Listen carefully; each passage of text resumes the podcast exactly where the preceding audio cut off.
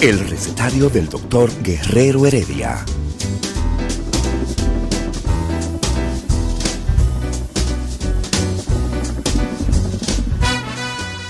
Una respuesta para cada pregunta.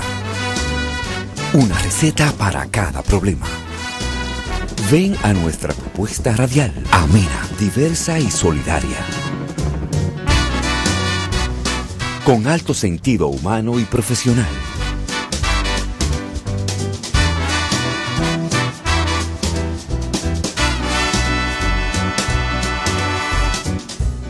Buenos días. Bienvenidos al recetario del doctor Guerrero Heredia.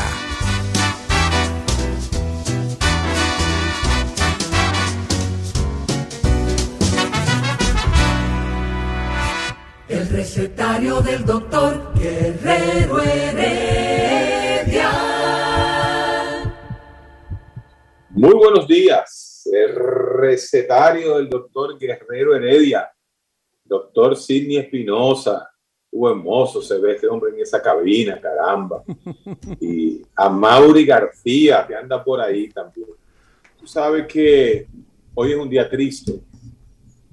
Hoy es Sí un es. día que todos nosotros, yo voy a hablar primero, después Mauri hablará también sobre nada, la muerte de quien fue una de las personas que más eh, influyó en lo que uno hace eh, justamente en la radio, en la comunicación. Yo recuerdo en el año 2009, teníamos nosotros ya, Mario Lama y yo teníamos va- varios años en el aire. Y Willy Rodríguez nos dijo, lo que pasa es que ustedes, me acuerdo estas palabras, ustedes son como los chivos sin ley. Ustedes no quieren tener jefe, pero el jefe de ustedes soy yo. Lo dijo eso porque tú sabes que Mario Lama y yo fuimos tremendos en la forma en que, en que trabajamos y nosotros tenemos que decir que durante muchos años, muchos, muchos, muchos años, nosotros nunca tuvimos el más mínimo, eh, la más mínima censura por parte de donde trabajamos, ¿no? Y Willy eh, ponía siempre ese picante, nos daba esos detalles. Yo aprendí mucho la forma de, de manejarme eh, en la radio, en los momentos que quizás no son del programa mío. Por ejemplo, a mí me dejaba Willy durante varias elecciones. Yo, yo era que me quedaba eh, como comandando ese grupo eh, en época de elecciones. Eso me pasó ahora en, la- en las elecciones del 2020, en la fracasada del 2020, en el 2016. O sea que Willy siempre me tuvo mucha, mucha confianza. Eh, Willy tenía poca familia directa, vamos a llamar así. La familia de Willy era la radio, eran sus compañeros de radio. Así que nuestro pésame, ¿no? A, Así es. a, a toda la familia de Willy. Un- un- un- el hombre, él hizo la radio. Definitivamente, esa, ese mote de la leyenda le Sí. queda muy bien a Willy Rodríguez. Mauri García, Sí. justamente, Mira. se- sí se metió en el bolsillo de, de- Él sí estaba en el bolsillo de, de, De de Willy, Willy sí. y te Sí. usó mucho en todos esos, en todos esos eh, operativos que ustedes hacían en la cual Mar- y le agradecerle a Mauri porque a Mauri no sacaba del concón a mí a Mari a Mauri hello no te estás escuchando Mauri No, no, te decía, te decía, Ok. eh, eh, Héctor, que de igual manera, tal como tú lo expresas, eh, nuestras condolencias a, a, la familia de Willy, creo que- que él procreó una hija, y bueno, su- sus familiares, porque tal como tú decías, la familia y la vida de Willy era, era la radio, era un hombre incansable, mis más sentidos, respetos, eh, mis más, eh, o sea, mis más sentidas condolencias. Me parece, de verdad, que las personas que tuvimos, eh, tuvimos la oportunidad de trabajar con don Willy Rodríguez, la leyenda, eh, pues vivimos época de era era apasionado este hombre agarraba doctor viene la Semana Santa, mire doctor, tenemos que ir a montar el programa Boca Chica, que la tarima, y que de repente, mire doctor, que tenemos que tomar, eh, hay un programa desde el agua, porque hay, uno, hay unos botes, eh, vamos a tomar un bote para hacer unas tomas, y desde el aire, o sea, Willy era incansable, era un hombre que realmente nos enseñó la importancia de la comunicación, de transmitir lo que está ocurriendo en el momento, esos programas especiales de la Semana Santa, desde el inicio, que se aperturaba con ese programa, ¿no? La apertura del operativo Semana Santa, la incidencia día a día, eh, desde el aire, mar, tierra, luego el retorno, el carreteo, o sea, estaba muy pendiente de todos los acontecimientos y quería que nosotros aprendiéramos eso. Y siempre he dicho, siempre he dicho, he aprendido mucho en comunicación de ti, ¿verdad? Pero qué pena que no tuve la oportunidad de expresarlo, ¿verdad? De que Willy nos enseñó a todos, a Ricardo Nieves, siendo un hombre muy culto, Ricardo Nieves nos enseñó a todos, porque él era, él era él era una, una figura que tú escuchabas esa voz y la voz envolvente, pero era un tipo incansable. Así que nuestro respeto a su memoria, a la familia de la Z eh, que está en luto eh, anoche, y lo puedo decir eh, con toda libertad, estuve conversando con don Bienvenido sobre la situación que ya conocía como médico neurocirujano, la situación de su cerebro que ya se había deteriorado, pues Fui, hablé con don Bienvenido, le dije la situación que ya eh, conocía eh, por, por, por los aspectos, digamos, clínicos que se manejan cuando hay una lesión cerebral y, nosotros tenemos una familiaridad a pesar de los pesares, ¿no? A pesar de que ya no estamos eh, en este momento, pero son muchos los recuerdos gratos que tenemos con don Willy Rodríguez, eh, a altas horas de la noche, pareciendo prácticamente como un, muchacho que estaba buscando horizonte, ya siendo yo un neurocirujano. Entonces se montaba con Willy en su vehículo y salía por ahí, no sabía dónde iba a parar en Semana Santa. Recuerdo que este, este médico, eh, Héctor, eh, que trabaja en, los Emiratos Árabes, en Alta, él lo traía, lo seducía, eh, Willy seducía a, Rubén Peralta para que dejara de ganar dinero, mucho dinero, en Dubai y viniera a pasarse una semana trabajando aquí con el tema del operativo Semana Santa que él montaba. Así que eh, vuela alto, amigo, en paz, descanse. Son mis palabras para Willy Rodríguez. Eh, Héctor, Héctor, yo sé que yo sé que ustedes compartieron más con él, eh, pero era una persona, me gustaría decir dos o tres palabras, si ustedes me permiten, aunque ustedes tuvieron más contacto con él más tiempo, pero desde el 2007, 2008 que yo iba a, la antigua casa, como dice Héctor, era una persona que siempre trató a todo el mundo con amabilidad, con respeto y con cariño. Y además de eso, yendo a la antigua casa, como le dice Héctor, yo me enteré que además de la leyenda, Willy era Willy Willy Disco Show. Yo era un niño en los años 70 y cuando Kundo me dice, le dice Willy Willy Disco Show y digo yo, y él es Willy Willy Disco Show, o sea que es una leyenda de, más de 40 o 50 años que ha influido en generaciones. Eso era lo único que quería decir. Sí, era Willy Willy. Nosotros le decíamos Willy Willy Disco Chudo y era Disco Show. Así y las pérdidas siempre siempre son dolorosas, Héctor. Las pérdidas siempre son dolorosas para todo el mundo.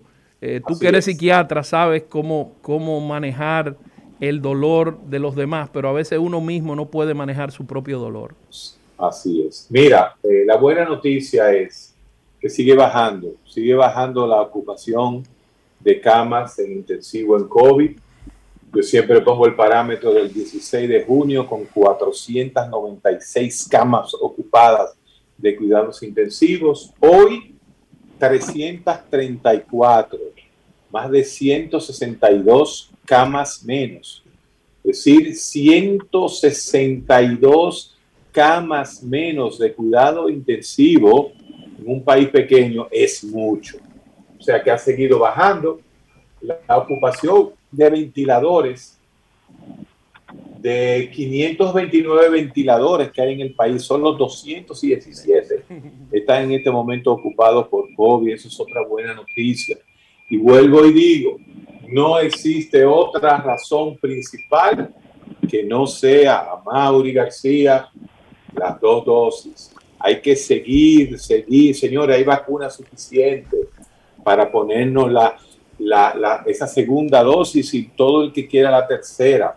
Mira, eh, esa gran jornada que se hizo, no sé si tú te acuerdas, a Mauri, hace tres semanas, ya ese grupo de millón de personas que se puso la primera dosis ya está lista para ponerse la segunda, o sea que debe acudir inmediatamente esa oleada fuerte que hubo hace tres fines de semana a ponerse ya su segunda vacuna.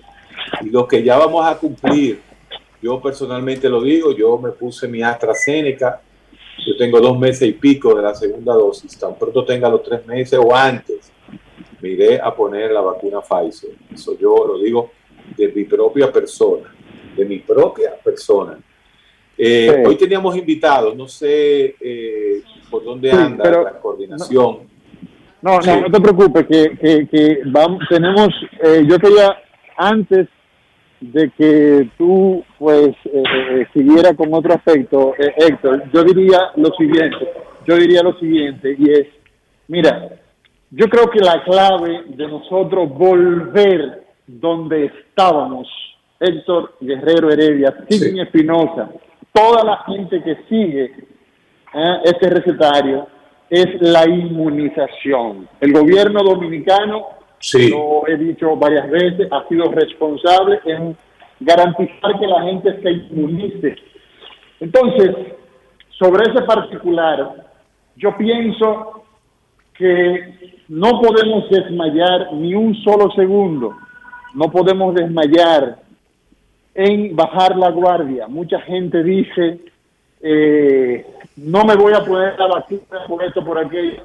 Está haciendo un error. Y los pésames que estamos expresando es que este maldito virus nos ha llevado mucha gente. Nos ha llevado mucha gente pública, que son las menos, nos ha llevado mucha gente eh, privada, que son los más, los desconocidos. Entonces hay que insistir en que la vacuna sea de manera despiadada. Tenemos que vacunar. Primero lo que está estandarizado.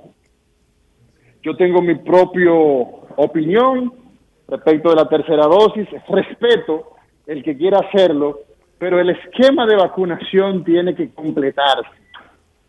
Es un buen momento para que la gente que no se ha puesto la primera dosis aproveche y se vacune con Pfizer.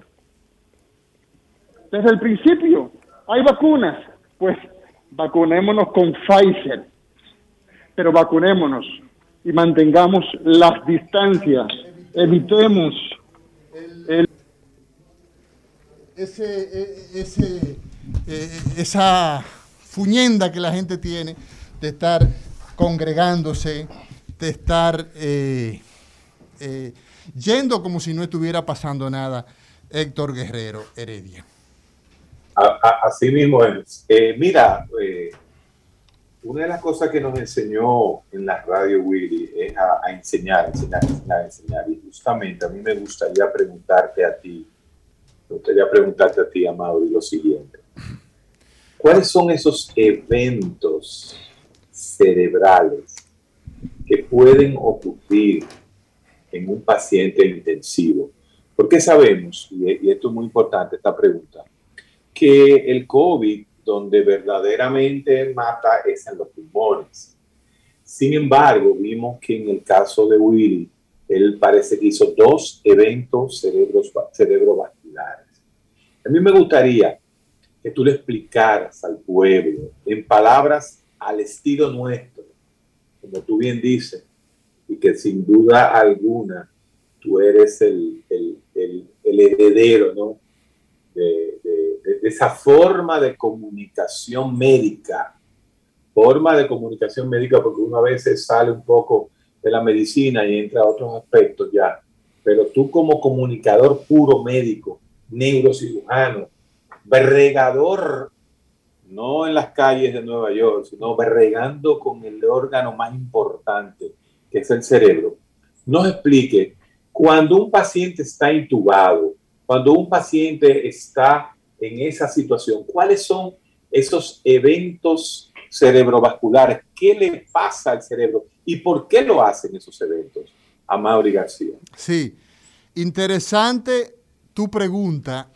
Caramba, este, esta, esta mascarilla tan necesaria me da la impresión de que eh, no me escucho bien. Pero interesante es la pregunta, Héctor Guerrero Heredia, súbenlo para yo poder, para quitarme, eh, es el hecho de poder entender por qué ocurren las cosas. Mira, al principio de los principios pensábamos que solamente el COVID producía un efecto en los pulmones. Luego nos dimos cuenta que el sistema que nos protege, el sistema inmune, en el paciente con COVID, pues exagera tanto su protección que hace daño. ¿Eh? Produce. Oigan eso, oigan eso. ¿Cómo fue a Mauri? O sea, que el sistema exagera tanto su protección que hace daño. Que hace daño, que es lo que los médicos eh, eh, decimos, esa oleada de las citoquinas, esa y, bueno, y en el caso concreto, para que la gente escuche la respuesta y podemos seguir ampliando, es que existe un, tema relacionado con un daño vascular. Las arterias, ¿verdad? Por donde van la sangre, las venas por donde vienen, se pueden afectar, sobre todo por eh, un, un, elemento. ¿Qué elemento es ese? Que es la enzima, ¿no? Convertidora de angiotensina, ¿verdad? ¿El qué? es eso? Eso es, un, eso es una sustancia que tú como eh, médico internista primero, porque tú no te graduaste de médico internista, pero hiciste medicina interna. No te haga, no te haga el, sueco, oíste, como dijo el funcionario aquel tristemente célebre eh, partido de gobierno que ya no está. Eh, a, a, la periodista, mire, usted sabe cómo se hacen las cosas aquí, no se haga la sueca. Entonces, esa enzima que es responsable, entre muchas cosas, de mantener la presión arterial, se dispara, ¿ah? o sea, se vuelve loca y entonces esos pacientes hacen hipertensión y cuando de la CAS viene a demasiada agua ¿ah? o que las tuberías son defectuosas, que es el paciente enfermo, se rompen. Y esa es una de las razones por las que una de las complicaciones más eh, difíciles, más temibles que tienen los pacientes es la hipertensión provocada por esta enzima convertidora de angiotensina que eh, eh, Lidia Soto nos tiene tan acostumbrado en este recetario, que es una escuela de, de enseñanza. Entonces, ¿qué pasa? Fíjate, Héctor, que otro aspecto que nosotros hemos aprendido del COVID es que bueno, la gente decía, no, eh, por ejemplo, el oftalmólogo este eh, chino, que incluso le costó la vida el alertar, eh, y también por el COVID, decía, es una neumonía rara. Pensábamos que solamente se limitaba a esto, pero no. Vemos también que una manera de que se afecte el sistema nervioso es que afecta a los nervios, como es el caso de los nervios olfatorios, el primer par eh, craneal se afecta con la pérdida de la olfacción. La gente se queda sin oler. Y entonces eso es un aviso que tienes COVID y el trastorno del gusto, la digeusia. O sea, los nervios en conclusión, los, los virus, perdón, en conclusión, todos los virus, todos he dicho, tienen una pasión, les encanta el sistema nervioso. ¿Mm? Y entonces producen, las enfermedades virales producen afectaciones de los nervios y a eso nosotros le llamamos neuritis. ¿ah? Así es. Y entonces esas eh, neuritis pueden ser eh, de manera aislada, una, eh, una, un nervio afectado de forma particular o una polineuropatía. Neuropatía viene de enfermedad de los nervios, puede ser de muchos nervios porque es una enfermedad sistémica o puede ser de un nervio aislado que sería una mono eh, Amaury. Dime. No, que tú acabas de decir algo, que la gente, ¿no? Eh, se recuerda que hace unos años, eh, digo unos años, el año pasado, uno hablaba que uno de los síntomas casi patognomónicos del COVID, patognomónico significa cuando algo que se produce es específicamente por eso, y era la ageusia y, y el problema de perder el olfato, la anosmia. Justamente, señores, eso se daba porque el virus COVID, como la mayoría de los virus, son neurotropos, afectan siempre alguna parte del sistema nervioso central y periférico. En este caso, cuando, cuando la gente dejaba de oler, cuando la gente dejaba de tener sabor, era porque ya el COVID estaba en el sistema nervioso. Todavía no había llegado a los pulmones, todavía no estaba afectando el pulmón y ya se estaba viendo en el sistema nervioso. ¿Por qué?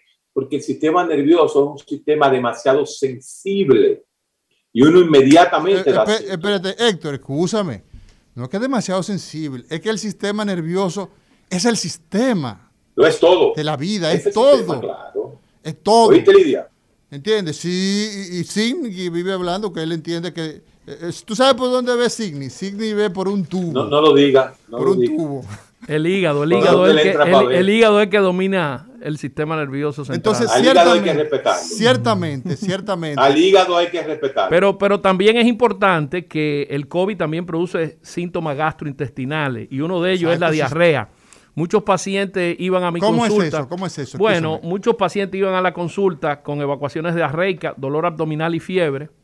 Y nosotros, el primer eh, estudio que hacíamos de analítica, era la prueba de COVID, junto con un coprológico y coprocultivo. Y el 90% de los pacientes eran, eran por COVID, o sea, tenían una diarrea debido al COVID, que es la, en la mayoría de los pacientes era la primera manifestación y la única. Habían unos, algunos luego que hacían manifestaciones neurológicas, como ustedes dicen, anosmia, eh, eh, cefalea, otros pulmonales, pero siempre comenzaba la diarrea como síntoma eh, cardinal de, Mira, antes de irnos a la pausa, Héctor, yo quiero concluir lo que eh, estábamos conversando con relación al tema COVID, porque de hecho en el día de hoy nosotros tenemos unos invitados que eh, la Cámara de, Comercio y Turismo Dominico, Dominico Suiza, lo dije bien, sí, sí, sí, lo dije bien.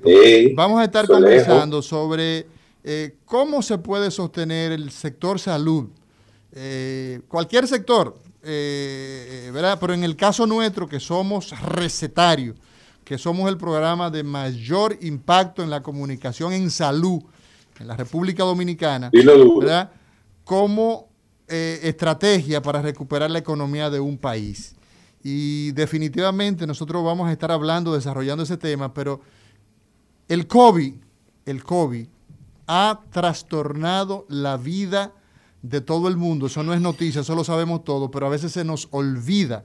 De manera que todos los esfuerzos que hacen los gobiernos en las casas, las asociaciones, los médicos, van en tratar de que volvamos a recuperarnos en el lugar que estábamos.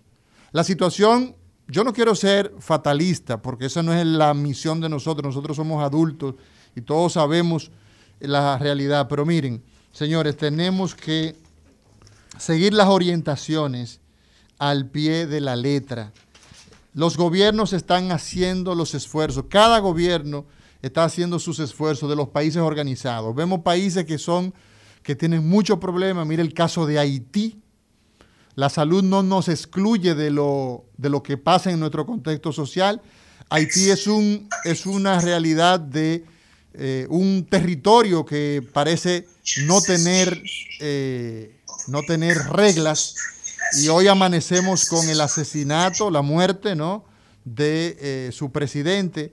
Entonces todos los estados, todos los estados del mundo estamos yendo hacia el lugar donde nos encontrábamos antes de la pandemia, la recuperación. De manera que nosotros vamos a estar conversando, Héctor, sobre cómo podemos nosotros crear estrategias para la recuperación económica de nuestro país desde la sostenibilidad de nuestro sector salud. Hacer sostenible esto para que no quebremos. Amaury, escúchame que te interrumpa. Mira, este evento se va a realizar el 27 de julio y es importante decir que entre las personas que van a participar, que ellos están promoviendo, porque va a haber un evento que ellos están promoviendo, la Cámara eh, eh, Dominica, Dominico-Suiza, va a estar participando el doctor José Ramírez, que es miembro del staff del recetario médico. No, él era, él era. ¿Eh? Ya él, era el no, no, no, no, ¿Todavía está aquí? Todavía, todavía. Ese es mi hermano. José Ramírez, Mario Lama, no, no, no, eh, Mario eh, Iván Silva todavía sí, sigan siendo miembros. El, el senador que pelea mucho. Bueno, pelea mucho. Parece que pero pelea por los intereses de los médicos. pelea por los intereses de los médicos.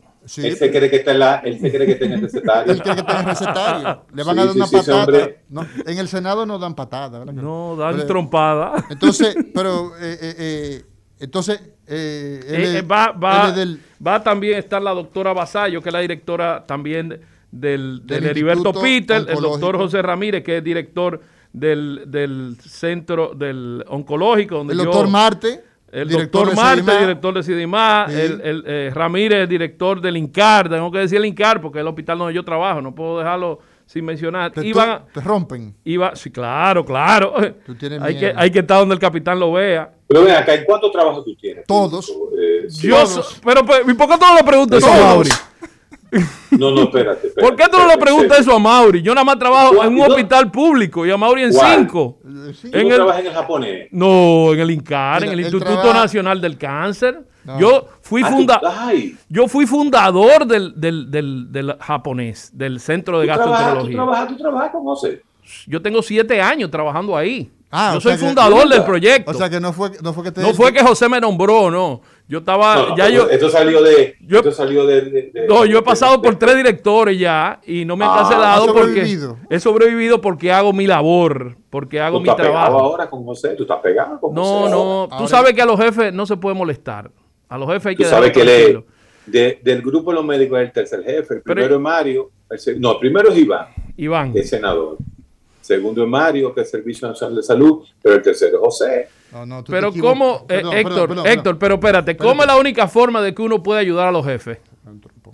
Trabajando. Entonces, yo lo que he hecho es seguir haciendo mi trabajo, seguir cumpliendo mis horarios, para que José no se sienta que tiene un estorbo sin una ayuda. Mira, te voy a decir una cosa, Héctor Guerrero, óyeme bien tú acabas de cometer uno de los grandes errores que tú has cometido. Óyeme, diciendo que el primero en el orden jerárquico en este país es Iván. Porque aquí el jefe, el jefe de salud, óyeme, después de la vicepresidenta, que es la jefa de gabinete. Es Mario. Es Mario. Mario es el que nombra aquí. Óyeme, Mario es el que nombra. Un senador es un presidente. ¿De dónde? ¿De dónde? ¿Presidente de dónde? ¿Eh? Óyeme, pero la... No, óyeme, por favor, señor director, disponga el usted. Recetario del doctor Guerrero Heredia.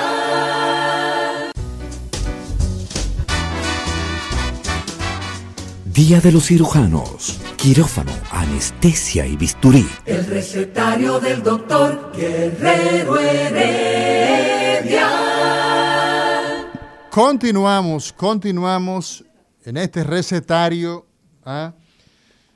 Hoy es jueves y es jueves 7 de julio del 7, 7, 7 del 2021. Estamos 7, 7 del 2021. Signi Espinosa, gastroenterólogo, un servidor, el doctor Amaury García, neurocirujano con entrenamiento en ataque cerebral, como la gente le dice ACB.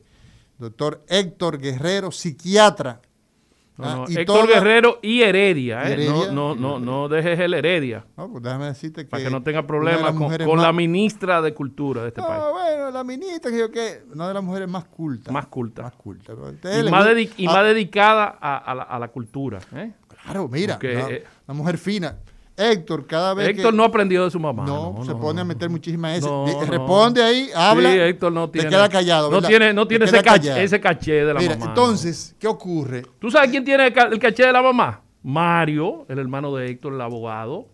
Sí. Marito, un abrazo para Mario Guerrero Heredia. Mira, entonces, eh, en el día de hoy, reiterar, porque así lo siento, reiterar eh, nuestra condolencia a la familia de la leyenda Willy Rodríguez, que producto de complicaciones con esta eh, enfermedad que ha diezmado la paz del mundo, aunque la letalidad eh, es relativamente baja, pero no nos permite respirar y yo quiero decirlo y que se sienta y se reciba con ese ímpetu.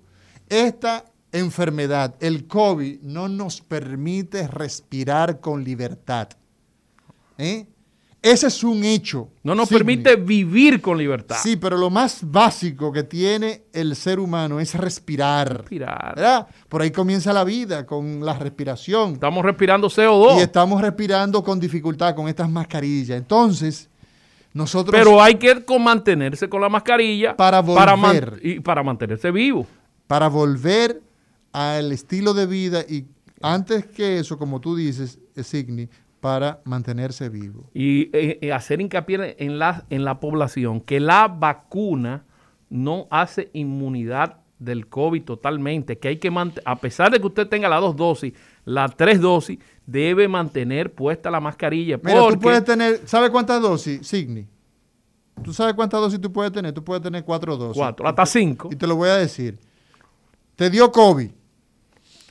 Te pusiste la primera y la segunda dosis por ejemplo, y determinaste que necesitas una dosis adicional, pues ocurre que las vacunas no te dan una protección 100%. Y por eso entonces... Porque hay, cuatro mutaciones. Está la alfa, que es del Reino Unido. Está la beta, que viene de Sudáfrica. Está la delta, que viene de Brasil. Y ahora está la gamma, que viene de la India. Así es. Esas cuatro mutaciones no se ha logrado que la vacuna te protejan sobre ella. Y ahí, y eso justifica, y eso justifica, Signi Espinosa, ¿qué cosa?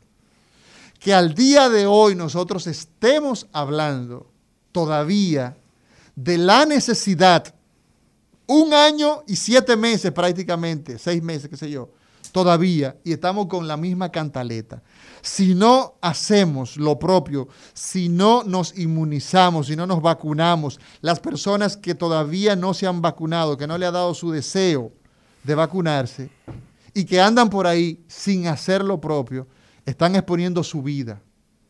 Están exponiendo su vida. Nosotros tenemos en el día de hoy a Martín Almonte, ¿ah? tenemos a director de la Cámara de Comercio ¿verdad? Eh, suizo, Dominico, Suizo, ¿no? Y María Clara Horswood, directora médica de Roche para Centroamérica y el Caribe. Repetimos, ¿no? Nuestro invitado del día de hoy. Y estaremos hablando, ¿no? Sobre eh, eh, las claves que harán sobre la importancia de la medicina personalizada, de tener una medicina de paciente a médico, de médico a paciente, la importancia que tiene la Big Data eh, para reducir el gasto en salud en un momento donde hay que hacer sostenible, ah, mándame los nombres, hacer sostenible el sistema de salud. Porque si los cuartos que nosotros disponemos para manejar la salud de un pueblo se agotan, hay otra crisis. Por eso la importancia. La crisis financiera. Claro, por eso la importancia de la concientización y la racionalización de los medicamentos. Vamos a darle la bienvenida a nuestros invitados y queríamos que ellos introdujeran el tema y nos hablaran de esa actividad que van a tener el día 27 de julio. Adelante. Buenos días a todos para la Cámara de Comercio y Turismo Dominico Suiza. Es un placer estar compartiendo el espacio con ustedes. Efectivamente, desde la Cámara nosotros venimos manejando distintos tipos de eventos que van especializados a diferentes tipos de sectores. Con la crisis actual que estamos teniendo a nivel de pandemia hemos considerado prudente pues realizar nuestro primer evento Think Health 2021, aceleración de la innovación, donde efectivamente vamos a estar tocando esos puntos de cómo la innovación, cómo la medicina personalizada y cómo el Big Data pues afectan y cómo se puede tener un mejor sistema de salud en base a esto. Vamos a tener diferentes personalidades que nos van a estar acompañando, como es el caso de ponentes como el ministro, el señor ministro de Salud, el doctor Daniel Rivera, y también a la doctora María Clara que nos acompaña en el día de hoy desde Costa Rica, que es la directora médica farmacéutica de la farmacéutica Roche para Centroamérica y, el Caribe. Así que estamos muy contentos. Es un evento que se va a realizar el próximo martes 27 de julio de 9 a 2 y pueden conseguir las boletas en nuestras redes sociales, específicamente en Instagram, en arroba cctds en el perfil de la biografía. Martín Almonte, tú perteneces entonces a la Cámara de Comercio Dominico Suiza, ¿cierto? Eso es correcto. Eso es correcto. Entonces, a ver, yo quiero que tú me digas qué es lo que significa ThinkHealth. ¿Es una institución o lo traducimos literalmente? Eh, eh, eh, ¿es, un, ¿Es una entidad? Bueno, le comento. Nosotros desde la Cámara de Comercio y Turismo Dominico Suiza, fundada ya hace 20 años, el objetivo principal de la Cámara es crear plataformas de apoyo tanto para el comercio como para el turismo en, para ambas naciones, tanto la suiza como la dominicana. Nosotros realizamos diferentes tipos de eventos que van a diferentes tipos de sectores que no solamente son de interés de nuestros miembros, sino que son de interés nacional. Y bajo esa plataforma entonces tenemos este evento que se llama Think Health, Aceleración de la Innovación. O sea, el evento ustedes lo han bautizado como Think Health, ese evento. Correctamente. Está dentro de nuestra plataforma de eventos Think que realizamos. Tenemos Think Economics, tenemos Think Logistics. Este año estamos pues presentándole a todo el público Think Health 2021. Excelente, excelente. Ahora, fíjate lo interesante, Signi. Eh, eh, think Health es un concepto, ¿no? aplicado al momento que vivimos, que es el tema de la pandemia. En la traducción a español sería pensando en salud. Pues, cosas de salud. Cosas de, cosas de salud, ¿no? Exacto. Pero lo interesante que es, a propósito, como tú decías, Signi, el tema del COVID ha impactado todos los eh, elementos de la vida ¿ah? del ser humano. Entonces, eh, a ver, ¿qué proponemos? Ustedes dicen acá que este evento, ¿qué persigue? ¿Qué busca? A ver si nos puede eh, ilustrar sobre esto Martín Almonte, quien pues está en representación de la Cámara de Comercio y Turismo Dominico Suiza. Y también tenemos en este momento a la doctora María Clara Horsburg. ¿Qué persigue este evento? Es importante contextualizar un poco cuando se habla también, para hablar un poco del sistema de salud suizo que es un sistema de salud que invierte, para el 2019 invirtió un 4,48% del gasto solamente en salud y que se mantiene en uno de los rankings más altos de países que ha invertido en salud. Entonces, bajo ese esquema y bajo esa excelencia y bajo esas alianzas público y privadas tan importantes, pues vamos a estar tocando temas como la medicina personalizada, que ahora le cedo la palabra, a la doctora, pues para que nos comente un poco de lo que vamos a estar viendo ese próximo martes 27. Sí, doctora, le, estamos, le escuchamos. Por favor, eh, queríamos saber en qué consiste la actividad y qué ventaja vamos a tener nosotros los médicos y las otras personas que quieran entrar en la plataforma de ustedes en ese evento. Muchas gracias y buenos días. Eh, estoy muy contenta de estar aquí y estoy muy emocionada de participar el 27 de, este, para mí es un foro. Em, yo voy a estar hablando y presentando la medicina personalizada porque creemos firmemente que la medicina personalizada es el camino al futuro. Creemos que la medicina personalizada es lo mejor para los pacientes, pero también es lo mejor para los sistemas de salud.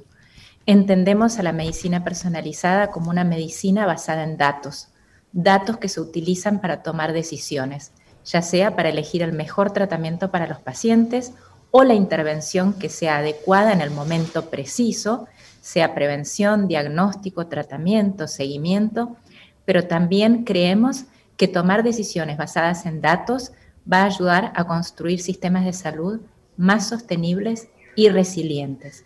Va a permitir un uso de recursos más eficiente para no gastar o malgastar en procesos o, en actividades o en situaciones que no reportan beneficios y poder derivar esta inversión hacia los mejores eh, tratamientos y obtener los mejores resultados para los pacientes. Para mí la importancia del foro es que acerca a las distintas partes involucradas. Es un espacio donde todos vamos a poder hablar abiertamente y encontrar formas de cooperación para construir este futuro. La pandemia ha demostrado que solo no se salva a nadie, que es necesario coordinar y combinar el esfuerzo de todos para obtener resultados maravillosos. Eso yo creo que es la importancia de este foro. Doctora María Clara, lo dije eh, correctamente su nombre, María Clara, ¿no? Perfectamente. Bueno, eh, queríamos saber la importancia de la globalización, porque en realidad esto es lo que estamos haciendo, una globalización de los esquemas terapéuticos. Y si ustedes van a hacer hincapié en los diferentes tratamientos acerca del COVID y si tienen algunos protocolos que van a presentar. En realidad no va a ser un foro, entiendo yo, eh, enfocado en COVID, pero por supuesto que el COVID nos brinda varios ejemplos muy claros de cómo tomar decisiones basadas en datos ha permitido aceleración, predicción y uso eficiente de los recursos y cómo la colaboración entre las distintas partes ha sido clave para combatir esta pandemia. Todos recordamos que ni bien ocurrió el brote en China, los chinos secuenciaron el genoma del virus y lo pusieron a disposición de la comunidad científica internacional y gracias a esto se desarrollaron los primeros test diagnósticos, los de PCR. Y así, con colaboración entre industria farmacéutica que ha desarrollado test diagnósticos, medicamentos, vacunas, gobiernos que han permitido logística para intercambiar eh, entre países y permitir que los insumos lleguen a donde se necesitaban, gobiernos y academia que han invertido en estudios clínicos para determinar si las vacunas o los medicamentos eran útiles. Entonces creo que la pandemia es un clarísimo ejemplo de cómo la colaboración internacional, como usted mencionaba, en este mundo globalizado, es clave para poder combatir crisis y para poder avanzar la ciencia.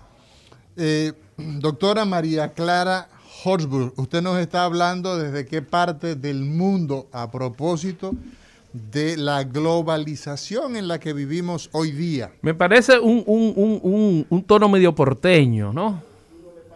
Exactamente, en este mundo globalizado. Yo pensaba, que, no era porteña. Ah, sí. Yo pensaba que era acuérdate que yo viví En, acuérdate que yo viví en Uruguay cuatro años, iba todos los meses a Argentina. Pero tú sabes que. Sé diferenciar los, diferentes tonos. Uruguay parece, eh, eh, dicen que Uruguay, eh, hay un problema entre los, entre los argentinos y los uruguayos.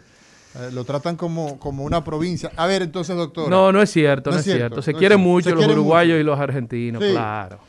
Escucha a la doctora, que ella te va a explicar un poco. Doctora María Clara Horsbus, nosotros quisiéramos saber, de acuerdo a lo que usted ha podido constatar, las evidencias que tienen, cómo resultan afectados los sistemas sanitarios en un problema tan inédito para nosotros, o sea, para cada uno de nosotros de, forma individual, porque ninguno de nosotros había experimentado una pandemia. Ciertamente que el mundo eh, a lo largo de su historia ha tenido pandemia, pero nosotros no habíamos vivido una. ¿Cómo se afectan los sistemas sanitarios cuando ocurren estos fenómenos?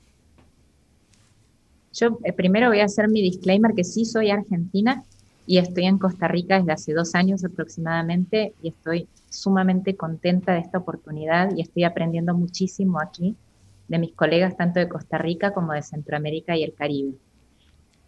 Y por favor, lo que voy a decir ahora lo digo con muchísimo respeto porque no es solamente de nuestra región.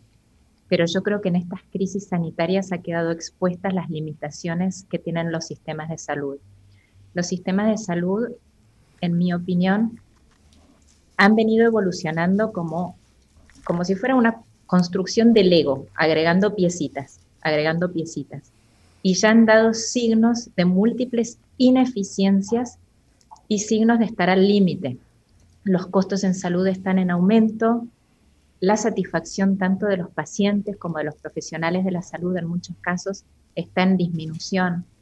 Entonces, yo creo que esta pandemia ha dejado expuestas todas esas falencias y carencias y creo que también ha demostrado el poder de la tecnología y de los datos para sobrevenir y para repensar los sistemas de salud.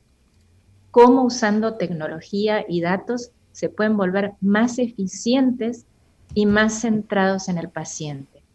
Hoy algunas veces parece que la salud está centrada en el trámite administrativo o está centrado en la institución. Bueno, en, en muchos lugares, doctora, déjeme, permítame hacer esta acotación. En muchos lugares del mundo, y precisamente en este donde estamos, donde nacimos eh, y donde vivimos, nos hemos desarrollado, se da ese fenómeno que el tema administrativo, el tema empresarial, eh, prima por encima de la salud de la gente. Y muchos médicos nos vemos obligados a tener que hacer una práctica privada y salirnos prácticamente del tema de los intermediarios precisamente por, por ese efecto que tenemos hoy día en nuestro sistema de salud. Que, o sea, que eso que usted dice nuestro, en nuestro país es un ejemplo fiel como tal. Quería, quería hacer una, una acotación a, la doctora María Clara. Si todo eso que usted dice de, la, de que se ha estado poniendo piecitas y, como eh, formando un, un, rompecabezas, ha tenido que ver mucho que la pandemia nos tomó totalmente al descuido. O sea, no había una preparación de los ministerios de salud para esperar una pandemia. Fíjate que en los Estados Unidos, que sí tiene un ministerio para pandemias y catástrofes, eh, a pesar de que es un país rico y no llevaron los protocolos debido a una política del, del presidente Donald Trump, hubo muchos problemas, pero si hubiese esa planificación en los ministerios, un departamento para planificar o prevenir y tratar las pandemias. Eso podría mejorar la situación. Estoy totalmente de acuerdo. Ojalá en ese mismo en ese mismo orden de ideas y siguiendo las ideas de la doctora María Clara, es importante hablar sobre el tema de la innovación y de cómo la innovación pues efectivamente ayuda a que se tengan mejores sistemas de salud. Un ejemplo perfecto también de esto es cómo se ha invertido en Suiza a nivel de educación, a nivel de innovación, con un 3,4% de su Producto Interno Bruto solamente dedicado a esto. Ah, y esas alianzas... Martín, tú decías 3,4 dedicado a innovación. A innovación y desarrollo, eso es correcto. ¿Y cuál es la inversión que tiene, aprovechando que me estás dando una cifra tan interesante? O sea, del Producto Interno Bruto, o sea, de los cuartos que entran a la economía suiza, de todo lo que se genera, que es lo que es Producto Interno eh, Bruto de un país, el 3,4 es para innovación, dices tú. Correcto, el 3,4% es para innovación y esto permitido que en una solamente para salud. Eh, no, pues solamente en innovación. Y esto ha permitido que sea uno de los países que más invierte en todo lo que tiene que ver con innovación. Y hay un estudio de Deep Knowledge Group en el cual se analizaron 200 países eh, con relación a la respuesta que estos tuvieron con relación al tema del COVID-19 y Suiza quedó en el primer lugar con mayor respuesta. Y esto está sumamente ligado a todo lo que tiene que ver con los temas de innovación. Por ponerle un ejemplo perfecto de cómo todo se va integrando, hace una semana y media aproximadamente se detectaron aguas, en las aguas residuales suizas, se detectó la variante Delta. Y esto fue a través de universidades eh, pues de que están enfocadas a la innovación y por eso tan importante y por eso incluso también es parte del tema del concepto del evento que vamos a estar manejando, la aceleración de la innovación. Martín Almonte, doctora María Clara Horsburg. Nosotros nos vamos a una pausa, permanezcan ahí. Todos los amigos que siguen este recetario, eh, hoy jueves 7 de julio, ya volvemos. El recetario del doctor Guerrero Heredia. Rumba 98.5, una emisora RCC Media.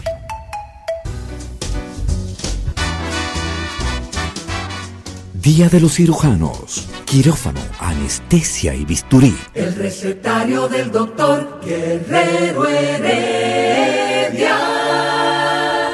Continuamos con el recetario del doctor Guerrero Heredia. Fíjate, Signi, fíjate, Signi. Hoy hablamos de la manera en que podemos hacer más eficiente el sistema de salud en la República Dominicana en medio de una pandemia. Y la propuesta es que la Cámara Dominico-Suiza, la Cámara de Comercio Dominico-Suiza, junto con, eh, o sea, de la mano con... Eh, el Laboratorio Roche, creo, ¿no? Laboratorio Roche. Fíjate, Amaury, escúchame que te interrumpa. Tiene un eh, evento para el próximo 27 de julio ese evento lo que plantea básicamente es cómo un evento que lo han llamado Think Health, ¿verdad? Como cosas de salud, pienso yo, ¿no? Think Health. ¿Está, correcta la traducción? Más o menos. Bueno, think, think la traducción eh, literal sería pensar. pensar en salud. Pensar en salud. Pensar en salud. Correcto. Entonces, ese foro virtual, ¿verdad? Que hoy tenemos entonces precisamente a Martín Almonte en representación como director ¿no?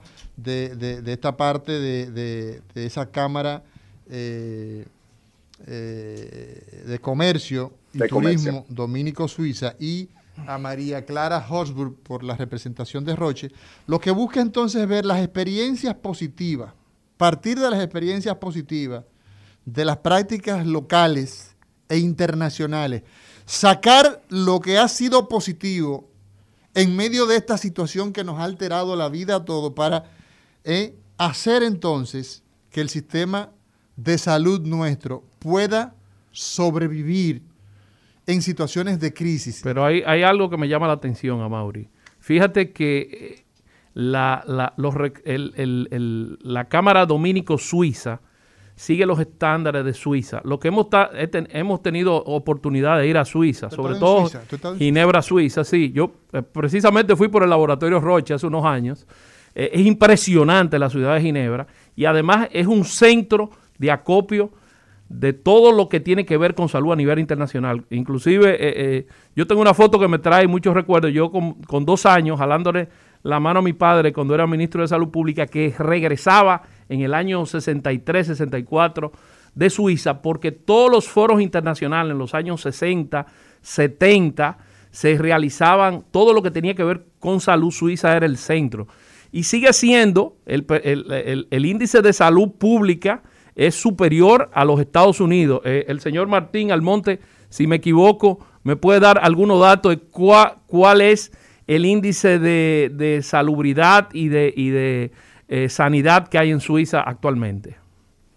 Sí, excelente pregunta. El hecho, el tema es que aquí el sistema de salud suizo es bastante interesante en el sentido de que existe una cobertura universal, ya sea independientemente si la persona es empleada o no está empleada, existe una cobertura y obviamente se pueden dar pues importes extra para tener mayores coberturas, pero todo esto va regularizado por el gobierno. Existen alrededor de 60 empresas de carácter privado que ofrecen servicios de salud, pero todas estas tienen que tener unas coberturas que van dictadas por el gobierno desde los niveles de cobertura que se tienen hasta los precios de los diferentes tratamientos y los diferentes eh, medicamentos para estas personas. El gasto público, como mencionaba anteriormente, de Suiza en el 2019 fue de un 4,48% en salud y eso representaba aproximadamente un 11,2% el gasto público total. Es un país que se enfoca mucho en salud y que tiene como eje el bienestar del paciente. Entonces, a ver, eh, esto que tú señalas, eh, eh, Martín Almonte, nos deja, a mí en particular me deja pasmado, a mí en particular me deja con la boca abierta. Decir que un país invierte de sus riquezas, de lo que maneja tantos recursos. ¿Tú podrías repetir la cifra de cuánta es la inversión en salud en esa Eso es del Producto Interno Bruto, señor Martín. Correcto. Del gasto público solamente en salud para el 2019 estamos hablando de un 4,48% solamente en salud. Es un país que, como comentaba, efectivamente tiene la salud y la innovación como ejes totalmente prioritarios. Y eso eh, eh, a mí me deja pasmado porque de alguna manera eso explica no todo, no todo es poner un gran presupuesto, ojo, porque lo importante es organizarse de tal manera que esos recursos vayan destinados de forma efectiva. Yo, me, estoy riendo ahora, ¿sabes por qué? Pero déjame concluirte la idea para que tú me expliques tu risa. Porque si tú tienes una inversión adecuada y tienes entonces una llave abierta por ahí, de nada te sirve. ¿Por qué te ríes? bueno, porque me acordé de una frase de un presidente, del doctor Joaquín Balaguer, cuando decía que él, no, que él tenía que trabajar con dominicanos porque no tenía suizos. Eh, ¿Por qué el doctor Balaguer decía eso? Porque la organización eh, de Suiza y, el índice académico son muy elevados. Entonces, eh, fíjate que no podemos comparar la, la situación de nosotros con la situación de Suiza. Fíjate que, inclusive es, es superior en la inversión que los Estados Unidos. Así es, pero se llega, porque eh, para Balaguer, que no nos vamos a meter naturalmente eh, eh, más que en lo que debemos, es que no es posible llegar a tener un país organizado como el caso de Suiza o Suecia o Alemania o Japón si no hacemos las inversiones correspondientes. Por supuesto. La pregunta que me gustaría hacer eh, eh, a María en este caso, María Clara Horsburg, quien representa en el marco de este foro, un foro virtual para el 27 de julio, ¿ah? 27 de julio de 9 de la mañana al mediodía, 12 del mediodía. Eh, y patrocinada por la Cámara de Comercio y Turismo Dominico Suiza, ese evento FinHealth. ¿Qué impacto, cómo ha impactado doctora, la tecnología, el tener información, mucha información. Cuando hablamos de Big Data nos estamos refiriendo a terabyte o nos estamos refiriendo a una cantidad de información que yo, de hecho, ni siquiera sé eh, eh, eh, mencionar cuál es la, terminología después de los tera ¿A qué sigue, pero la cantidad de información que nosotros hoy tenemos es inmensa. Y cómo a través de Big Data los sistemas de salud se pueden aprovechar. Eso se va a manejar en este foro, pero nos gustaría a nosotros, doctora María Clara Horsburg, eh, que usted nos dijera. Por supuesto, eh, y si yo tampoco sé las, eh, cómo va escalando la data, pero si estamos hablando de Big Data. Y esto ha sido lo que ha transformado la atención médica o que tiene el potencial para transformar la atención médica y los sistemas de salud. Ya hablamos un poquito de los beneficios para el paciente individual. Hoy, antes los médicos nos teníamos que arreglar con examen físico, interrogatorio, análisis de laboratorio, alguna técnica de imagen. Hoy en día, si pensamos que podemos conocer la composición genómica de las células de cualquier paciente o de cualquier cáncer. Entonces, realmente la cantidad de información que disponemos para tomar decisiones diagnósticas y terapéuticas ha crecido mucho. Pero además la tecnología es el gran habilitador que nos permite ya no solo recopilar la información o los datos de un paciente, sino de millones de pacientes y tener esto que llamamos Big Data. ¿Y qué hacemos con la Big Data? Bueno, de vuelta, la tecnología y las técnicas de analítica avanzada son las grandes protagonistas que nos permiten obtener valor de todos estos datos.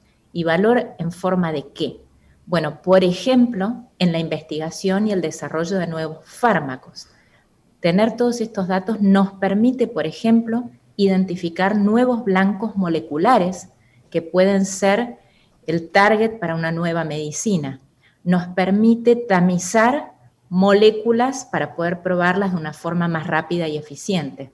Nos permite diseñar estudios clínicos que corran más rápido y a menor costo, utilizando una rama de control de un registro o de datos de la vida real, como se llaman ahora.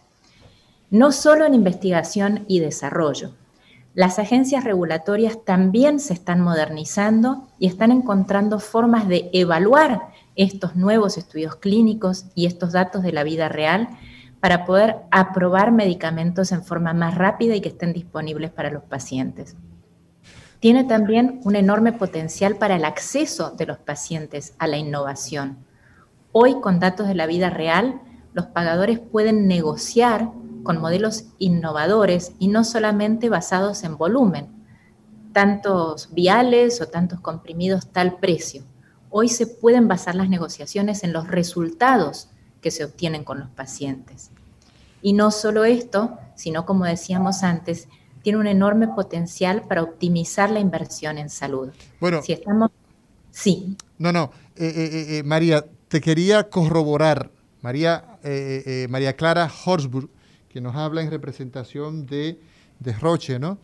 que estará pues en el marco de este, de este foro virtual. Te quería corroborar en eso que señala, al punto de que en mi área de ejercicio profesional, en el área de la neurocirugía, la parte vascular, la parte de los ataques cerebrales, eh, la inteligencia artificial que entra dentro de ese mundo ¿no? de la Big Data, pues permite a recopilando mucha información, por ejemplo, ¿no? de tomografías que se han hecho a cientos, miles, cientos de miles de pacientes, millones de pacientes con, por ejemplo, con un ACV, esa información se carga en, eh, en sistemas, en plataforma, y entonces es posible que a través de estos sistemas se pueda con mucha facilidad a ¿ah? inteligencia artificial detectar casos que ante el ojo humano ¿ah? o ante la ausencia de profesionales 24/7, porque tú no puedes tener un neuroradiólogo, por ejemplo, 24/7, no puedes tener a Paliza, no puedes tener a Fermín, que son neuroradiólogos nuestros de este país, no puedes tener a Hernández, ¿ah? 24/7, pero a través de la tecnología esos sistemas pueden identificar que se trata efectivamente de un ACV y entonces los sistemas sanitarios se van a beneficiar. ¿Por qué? Porque tienen, pueden imprimir a los, eh, hacer los reportes de los pacientes que son más críticos eh, en menor tiempo posible y están basados en un experto. O sea, que es mucha la riqueza que se tiene. Yo tengo una pregunta finalmente de mi parte. Eh, Signi, tú tienes, creo, algunas inquietudes más. Este foro, 27 de julio, ¿ah? De 9 de la mañana a 12 del mediodía, impulsado y promovido por la Cámara de Comercio y Turismo Dominico Suiza. Eh, va dirigido a quién? Estará acá el ministro, vemos aquí personalidades del el área eh, puntual, por ejemplo, director médico de CEDIMAD, eh, vicepresidente de investigación de Pucamaima, director de el INCAR, el doctor José Ramírez, etcétera. Pero ¿a quién va dirigido esto eh, en un país que en este momento estamos en una pandemia? Eh, María Clara Hosburg, Martín Almonte. La pregunta para quien, quien guste responder. Claro que sí, con gusto. Este evento eh, vamos a tener diferentes tipos de participantes que van desde presidentes, vicepresidentes del sector privado, y también vamos a tener gerentes del sector público y vamos a tener, como bien comentabas, al señor ministro Daniel Rivera y, todas las y también presidentes de ONGs multinacionales y académicas, público en general que esté interesado, pues efectivamente, en conocer un poco más de todo lo que está sucediendo con relación a innovación, tanto a nivel global como tratándolo también desde el punto de vista de la República Dominicana. Eh, hay, algo, hay algo que me preocupa. La pregunta va para, para los dos, tanto para el señor Martín Almonte como para la doctora María Clara Hochburg. Es, eh, ya ustedes explicaron, la doctora María Clara explicó que esto tiene una repercusión en la parte económica, va a mejorar la, la eficiencia en la parte económica. Sin embargo, eh, nosotros los países subdesarrollados, como República Dominicana, tenemos eh, eh, eh, la inquietud de los costos de esta, de esta Big Data y de los costos de esta nueva innovación en la parte terapéutica. No sé si ustedes han tomado en cuenta esta parte o se va a hablar de eso en el simposio. Doctora Mera Clara, si quiere pues abundar un poco más en esta partida. Muchas gracias. En realidad, el costo es ciertamente eh, un tema para conversar porque la innovación tiene un costo. O sea, poder invertir en innovar es un costo. Yo en lo personal prefiero llamarlo inversión, porque un costo de alguna forma da la idea como que se, se, pierde o se paga y ya. Lo que estamos haciendo es invertir en construir sistemas de salud más sostenibles y resilientes. Es a través de la tecnología y a través de herramientas específicas como pueden ser las evaluaciones de tecnología sanitaria, tener un marco y una guía de cómo ir incorporando la innovación de forma adecuada, de forma eficiente.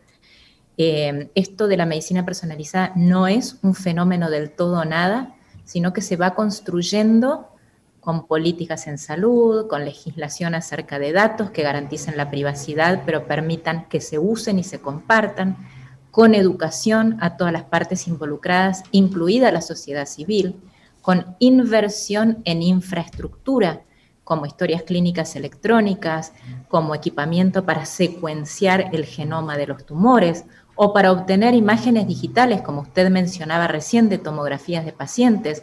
Lo mismo para fondos de ojo, lo mismo para tomografías de tórax y cáncer de pulmón. Entonces es necesario invertir en tecnología y en transformar el sistema de salud para después poder cosechar los beneficios, que son, por ejemplo, mejores resultados en los pacientes, evitando darles tratamientos que se sabe que no van a funcionar. Administrándole el tratamiento correcto al paciente correcto en el momento adecuado, se van a poder tratar de forma más temprana y más precisa a los pacientes, evitando gastos ineficientes o innecesarios. Y lo mismo a nivel de administración hospitalaria. Hay mucho potencial para automatizar procesos, para que el personal humano vaya donde hace una diferencia, acompañando a los, pacientes, entrenando a las máquinas de inteligencia artificial. Entonces hay que redireccionar los recursos. No estamos hablando de aumentar el gasto necesariamente, sino optimizar el gasto en salud. Gracias, doctora María Clara. Vamos a agradecer su participación. Sabemos que la tecnología tiene un costo y, la, y, no, no es un costo, sino una inversión, como usted bien dijo, y queremos que todo el mundo participe, todo el mundo que pueda participar en ese foro que va a ser el 27 de julio. Agradecerle de mi parte, igual que el doctor Signi Espinosa, y eh, esperamos, ¿no? Que esto sea de provecho para nuestro país, que todos los actores que tienen que ver con el sistema sanitario nuestro público, ahí representado en el ministro de Salud, que tiene que velar por la salud pública, la salud que dice la Constitución de la República, que tiene que garantizar el Estado con mis impuestos, con tus impuestos, con nuestros impuestos, pero también la parte privada que tiene que hacer pues las inversiones, los dueños de clínica ¿ah? que gerencian estos lugares. Y ojalá que Martín Almonte, como dominicano que tiene que ver con la Cámara de Comercio y Turismo Dominico Suiza, pues que un día de estos pues se acerque a nosotros y ver si podemos eh, beneficiar a algunos de estos centros de salud. Y también aprovechar, aprovechar para invitar a la doctora María Clara Hochburg a que venga a nuestro país y si no ha venido y conozca toda la infraestructura eh, que hay eh, de nuestros hospitales y de nuestras clínicas y a, la, y a la vez conozca nuestras lindas playas de República Dominicana. Lo tengo en mis planes, le agradezco mucho. Si Dios quiere, antes de fin de año estaré por ahí. Ojalá que la pandemia lo permita. Señor director, disponga usted. El recetario del doctor Guerrero Heredia.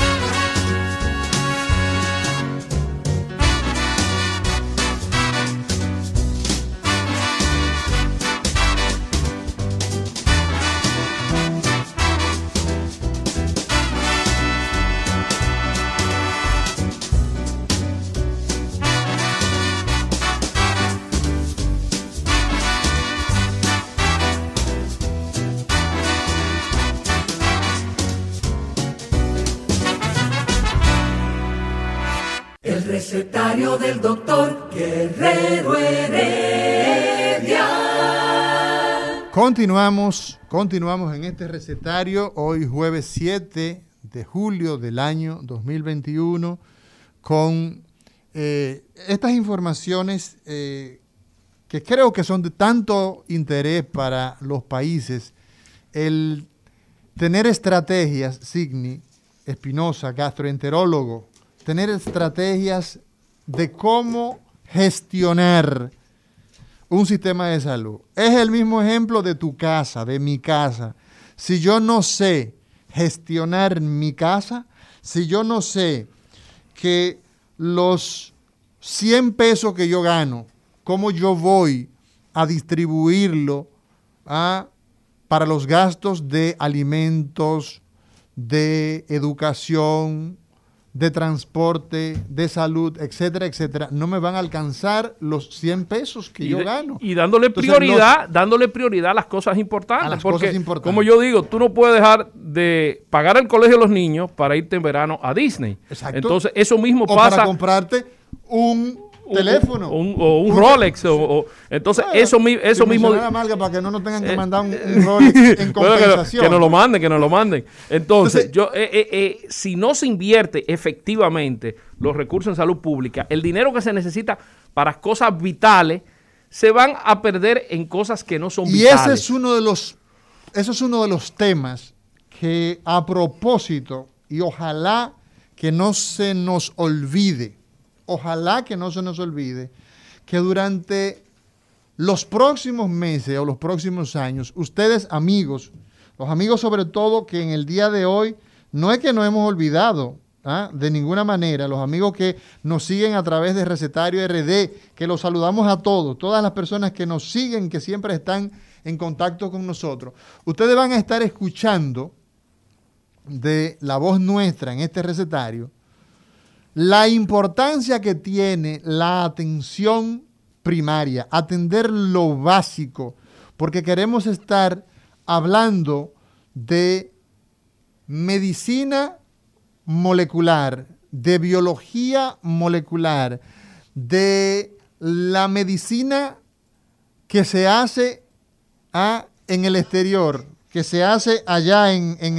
el, ¿cómo se dice?, en la Estación Internacional espacial y no aterrizamos en los aspectos del el trato del paciente de forma directa, conocer al paciente.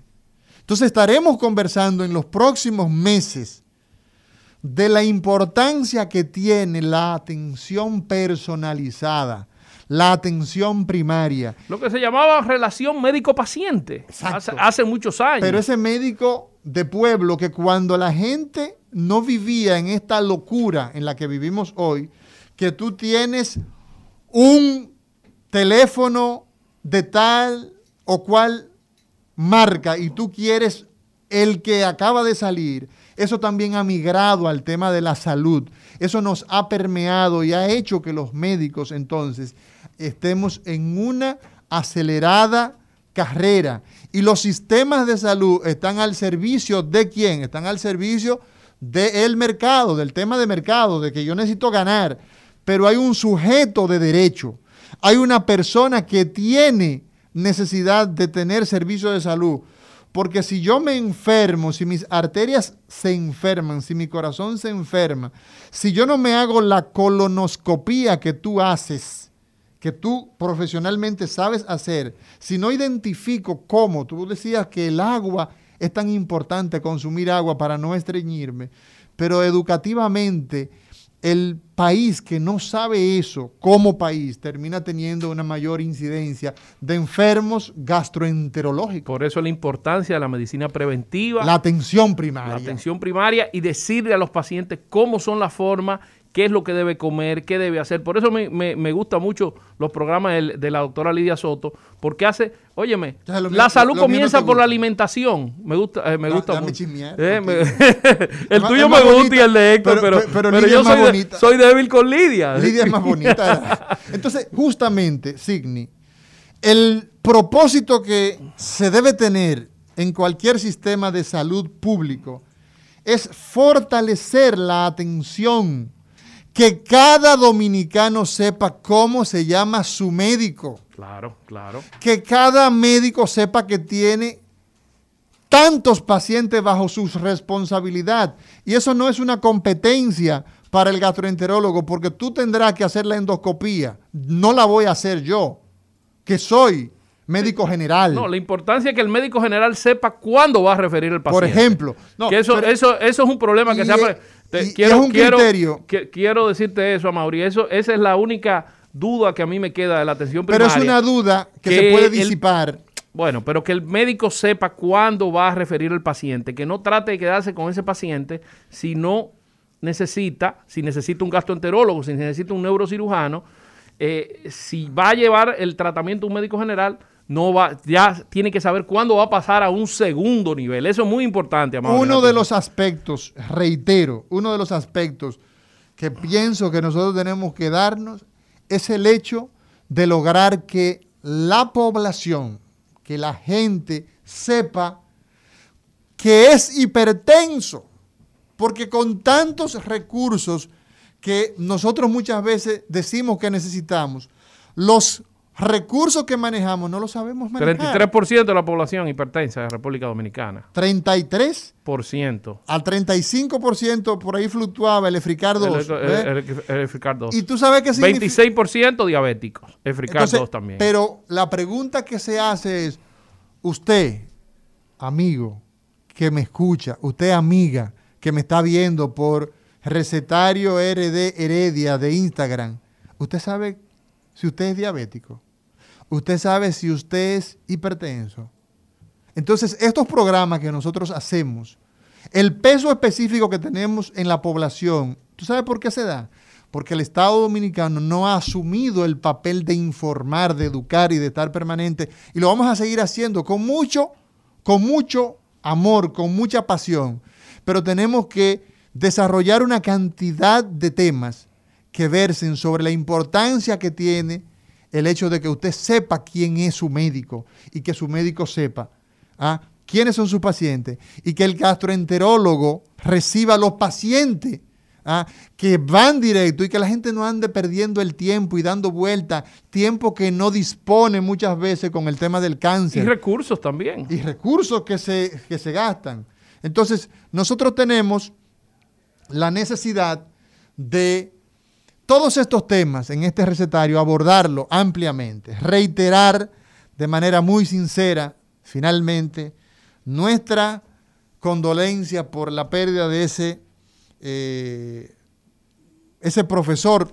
La leyenda. Yo en lo particular tuve, que nosotros como grupo tuvimos en comunicación, Willy Rodríguez. Mañana será otro día en este recetario Señor director, disponga usted. El recetario del doctor Guerrero Heredia. Rumba 98.5, una emisora RCC Media.